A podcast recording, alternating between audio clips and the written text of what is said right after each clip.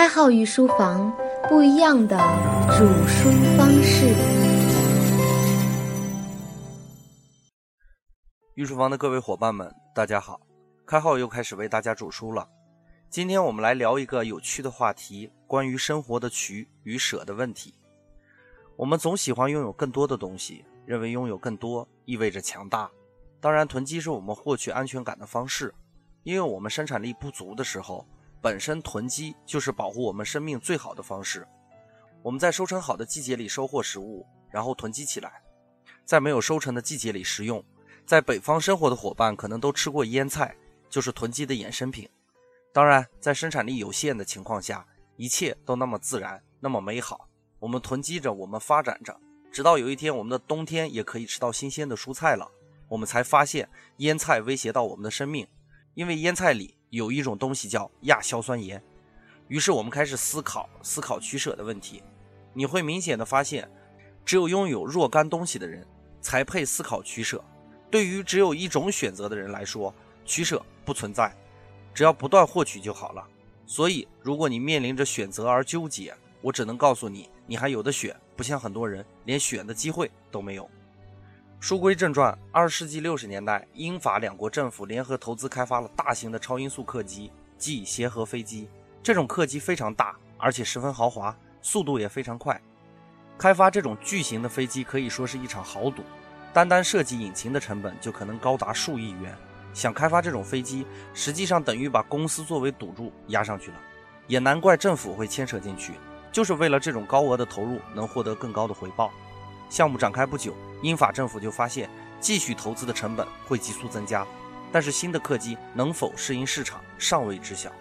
如果停止研制，以前的投入将付诸东流。随着工作的不断深入，就更加没有人能够停止研究工作，因为成本太大了。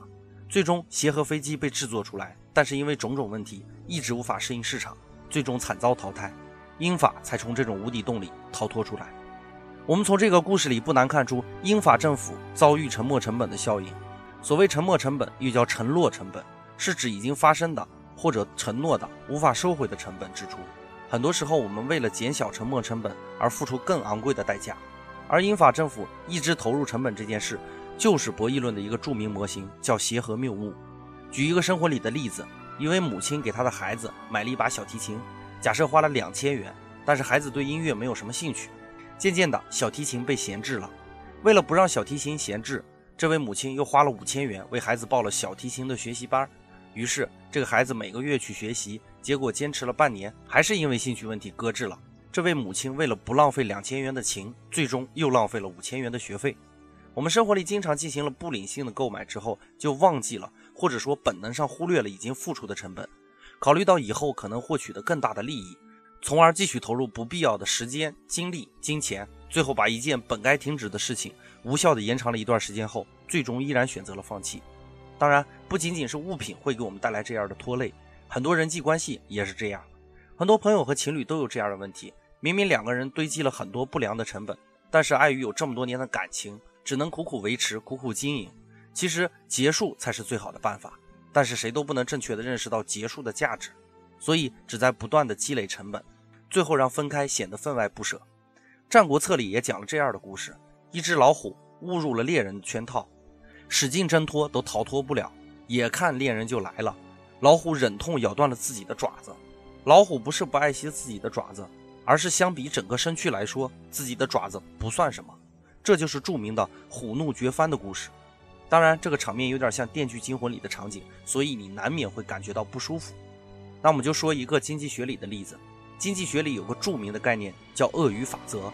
当你被鳄鱼咬住一只脚的时候，如果你用手去帮助脚，鳄鱼会捎带咬住你的手，这样你挣脱的可能性就会大大降低。你唯一的选择是牺牲掉一只脚，赶快逃离鳄鱼的攻击范围。在我们生活中，很多时候很多事情拼的不是谁赚的更多，而是谁失去的更少。所以协和谬误就是我们参考的重要的标准。当一些成本投入过大的时候，要考虑削去投入，转移阵地。心理学家费斯汀格提出了认知不一致理论，很好的解释了我们面对沉没成本的心态。认知不一致理论认为，我们一旦对某个项目大量的任务进行了支出，那么任务的重要性就会被重新高估。这也很好的说明了我们的心态已经投入了那么多，不继续投入还有什么办法呢？我记得我曾经在群里引用过相声里的一句话，叫“真女失节不如老骥从良”。当时迷迷糊糊，也没有给大家解释的太清楚。如果用协和谬误给我们带来的启发来看，老骥从业时间长，所以他的沉没成本一定高于真女。那么对于一个沉没成本如此高的人来说，选择这样削去成本，未尝不是一种智慧的体现。那么现在来看，其实当我们面对协和谬误的时候，确实考验我们对于短期利益和损失的一种权衡。你能不能放弃不确定的收益，从而能不能割舍这种高额的成本，确实需要勇气和智慧。我推荐一本前一阵子很火的书，叫《断舍离》，讲的就是如何取舍。如果你看取舍问题还有些看不清晰，那么我们从多少的角度来看，我们之所以不能做到取舍有道，就是因为我们对多少的理解局限于数量。可能这么说有些难以理解。我举一个例子：如果你口渴了，有一个杯子，我往里面倒水，在水杯满之前，对你来说是越多越好的。但是对于满了以后再注入水，就会溢出来了。易经里讲的穷则思变，就是这个道理。无论什么多到一定程度，一定会影响到你，甚至成为你的累赘。所以度很重要。就拿说话来说，我们有句话叫做“言多必失”，讲的就是这个道理。道德经告诉我们，多言数穷，不如守中。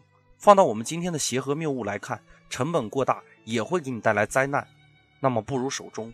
很多不必要的欲望舍弃一下，也许你会拥有整个世界。本节的内容就播讲到这里。关于多少的问题，我还有一个故事带给大家，仅供大家参考。刘邦称帝以后，有一段和韩信的对话。刘邦问韩信：“我能带多少兵啊？”大家都知道。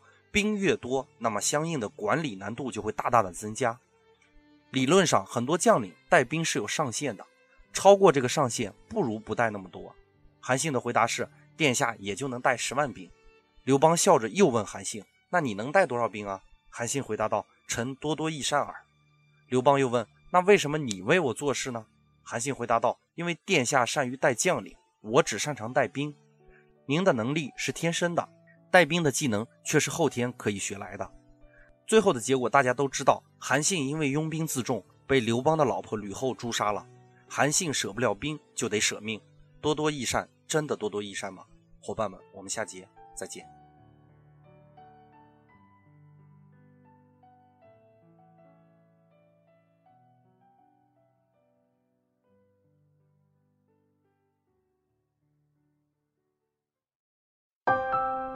开号与书房不一样的煮书方式。